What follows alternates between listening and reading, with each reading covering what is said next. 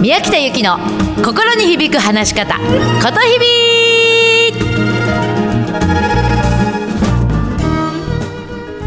おはようございます。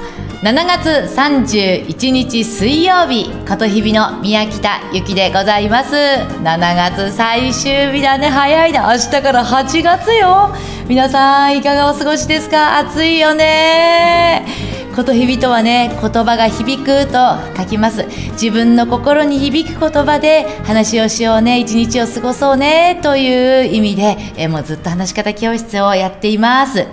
もうねいろんな形でお答えをしているんだけれどね今日はね喋り慣れてる人。喋り慣れてる人に向けて話をします。喋り慣れてる人こそね実はね気をつけてもらいたいのよ。いや、俺別にそんな話すことに、いつも話しているし、そんなに、あのー、なんだろう、悩みないからって思う人、思っている人こそ今日はちょっとね、聞いてもらいたいんですね。はい。喋り慣れている人へのメッセージです。今日はですね、まず、100対0の法則というものを話します。100対0です。どういうことかというと、例えば私は通常セミナーとか講演をやっています。って言った時にね、まず原稿に起こします。で、こういうことを喋ろうって100準備をします。なんだけれども、本番舞台に乗った時にそれをゼロベースにするっていうことなんです。要するに100準備したことをそのままそれがうまくできそのまんまできるように100乗せてやるっていうのがベストなセミナーではないんですね。うん、要は、えっと、お客様が目の前にいますよね。お客様がその時にいろいろ反応する。それに対して自分がどう答えるか。それがベストなんですよ。ということは自分が一回ゼロベースにして相手の話を受けてそれで伝えるべきことを伝えるという状態にしたいわけいいですか？すごい難しいことを言っていることは100も承知なんだけれどもこれができるようになると非常に生きた生きたセミナー生きたライブ生きなんていうか本当ライブになります。でもう人とね話すことがめちゃくちゃこれで楽しくなるはずなのね。決まったことを準備したものをそのままやることがベストじゃないんですよ。自分の話すことが答えじゃないんですね。相手が聞き手が答えを持ってるんです。ということはそれに対して自分がゼロベースにして話をする。ぜひそれを意識して100対0の法則で覚えてやっていただきたいんですね。喋り慣れてる人ちょっと意識をしてみてください。はい。そしてね、もう一つ、まあ、これはね、まあ、よくある質問で、緊張緊張をほぐす方法を教えてくださいって。で、今日はね、その中でも、まあ、いろんな形で今までもお伝えしているんだけれども、緊張をほぐす呼吸法っていうのをお伝えします。これね、私もものすごく緊張しいだから、本番前には、例えば私一人芝居とかをやるんだけれども、そうよそうよ、8月の3日にさ、鎌倉の能舞台でね、あの、ユタと不思議な仲間たちっていうあの一人芝居を やるんだけれども当然その舞台の前は緊張するわけ。でその時にも必ずやるんだけれどもね呼吸法です。鼻から吸って口から吐くのね。で鼻からまずゆっくり吸ってもらえる。4カウントで。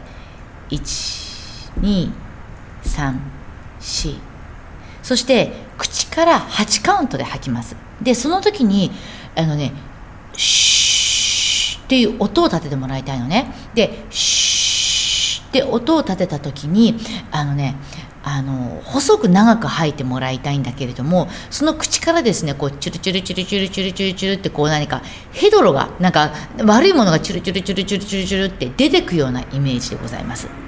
はい。でまた鼻から4カウントで吸って口からシューって細く長く吐くということです。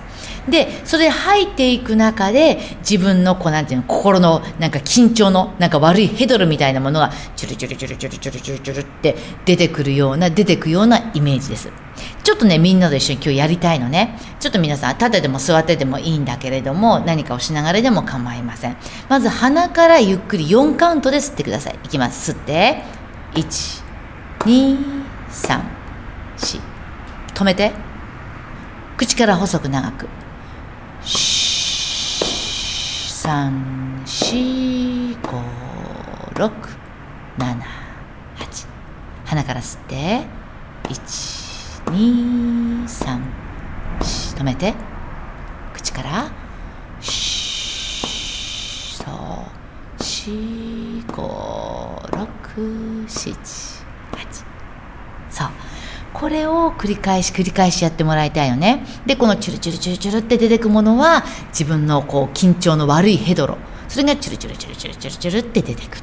でそうするとそれを繰り返していると自分の心はもうつるんつるんのもう何があっても大丈夫って落ち着いた状態で臨めます。なのでちょっとこれを意識してやってみてください。はい。えっとねまあ、ちょっと雑談的な話なんだけれどもね、えっ、ー、と、昨日、一昨日か、私ね、あのあるいろんな私、ま、企業さん、会社さんに入って研修をしているんだけれども、昨日ね、管理職、リーダー研修をさせる、させていただくにあたり、打ち合わせに行ってきたんですね。そしたら、まあ、管理職の人が何人かいらして、で、まあ、どんなことに悩んでますか？みたいなことをざっくばらんにこう話を聞いたわけ。そうするとね、って宮下先生と、管理職になるとね、急に上から、お前の考え聞かせてよって言われるんですよ。で、何かこう私が、僕がこう答えても、いやいや、もっとさ、会社とか組織の枠超えてさ、って、お前の考えなんかないの？って。なんかそんなありきたりなことじゃなくてさ、もっとお前の考え聞かせてよ。なんかつまんねえな、それじゃあ。って言われちゃうんですよね、と。で、その人にしてみればね、ずっと長年組織にいて、会社の価値観が染みついちゃって、もう自分の考え、自分自身の考え聞かせてって言われてもね、もう分かんなくなっちゃってるんですよ。どうしたらいいですかねねえ、なんか虚しいよね。でも多いんだ、こういう人って。でね、組織が大きければ大きくなるほどこれはあるんだ。でもね、まず、そこに応えられない自分にね悲観しないでもらいたいの。まずそういうことを上から言われたっていうことはねそれだけあなた自身が信頼されてるって証拠なんですよ。会社の枠を超えてお前自身の価値観で話を聞かせっていうことはそれだけあなたが信頼されてるって証拠なの。だからそれはすごく名誉なことだと思って。うん。ならばそれにさそれを名誉なことだと思った上で自分の思ってることを言いたいじゃん。うん。じゃあ、どうすればいいか。えっ、ー、とね、これね、これすごくある意味チャンスだと思うわけよ、私。これからね、ますます世の中は個の時代になってくると思うの。個人の個ね。物や組織の中に自分があるんじゃなくって、自分がある。自分がある時代になると思うのね。今回のことをきっかけに自分は何を感じてるのか自分はどう考えるのか自分はどうしたいのか何を信じるのかそういう自分の感じたことピンときたことをにいつも研ぎ澄ませてる神経を研ぎ澄ませてる時代じゃないかなって思うの。自分が自分であっていい時代なんだよね。うん。じゃあそのためにどういうふうにしてやっていくか。これすごくいい機会だからね。私はね、よくこういうことやってます。時間を決めてね、例えばね、あの、スマホとかでタイマーを、で、ね、にするんですよ。で、なんとなく定期的にブルブルブルってこうタイマーをやるわけ。例えば2時間に一遍とか3時間に一遍ね。で、ブルブルってなった時に私に自分に質問すんの。今、私何感じてる？うん。例えば、ね、ブルブルってなった時に、ね、何感じてんだろう？お腹すいたな、そろそろご飯食べたいなって感じてるとかさ、そんな感じでいいのよ、本当に。うん。でもブルブルって震えた。何感じてるって。ああ、もうムシムシして暑いなとかさ。ね、そういうふうにブルブルっとなった瞬間に今自分は何を感じてるって。それを言葉にしたり文章にするのね。うん。頭の中で考えるだけじゃダメだよ。そうするともやもやもやもやしちゃうから。じゃなくって、言語化してもらいたいんです。言葉やに声に出すか、どっかにちょろちょろって書くか。そうすると、あ、自分ってこういうこと感じてるんだって言葉に出すことによって明確になるのね。それで己を知ることができるんですよ。うん。こうやって些細なことから今自分は何を感じているのか。っていうことを意識して言語化してもらいたいの。でね、たまたまね、私ね、あの、ね今朝ね、あの、自分の生徒さんから、こういうメールをいただいたのね。自分の思っていることを言葉や文章にするのにすごく時間がかかるんですってどうすればいいですか？っていう質問ちょっとこれにお答えするねいろんなやり方があるんだけれども、えっ、とね、前にね、実況中継っていう話をしたんだけど、覚えてるかな？実況中継っていうのは今みたいに、あの、時間を決めてとか、えっ、と、目の前に飛び込んできたものに対して実況中継するのね。で、その時に自分が今、え目の前に飛び込んできた事実、プラス感じたことを一言で言う。それを意識してもらいたいっていうことなの。例えば、目の前に信号が点滅してる。これ事実。あ、渡っちゃおう。これ自分が感じたこと。これを声に出して言うのね。うん。あ、電車が来た。ってこれ事実。一本見送ろう。これ自分が感じたこと。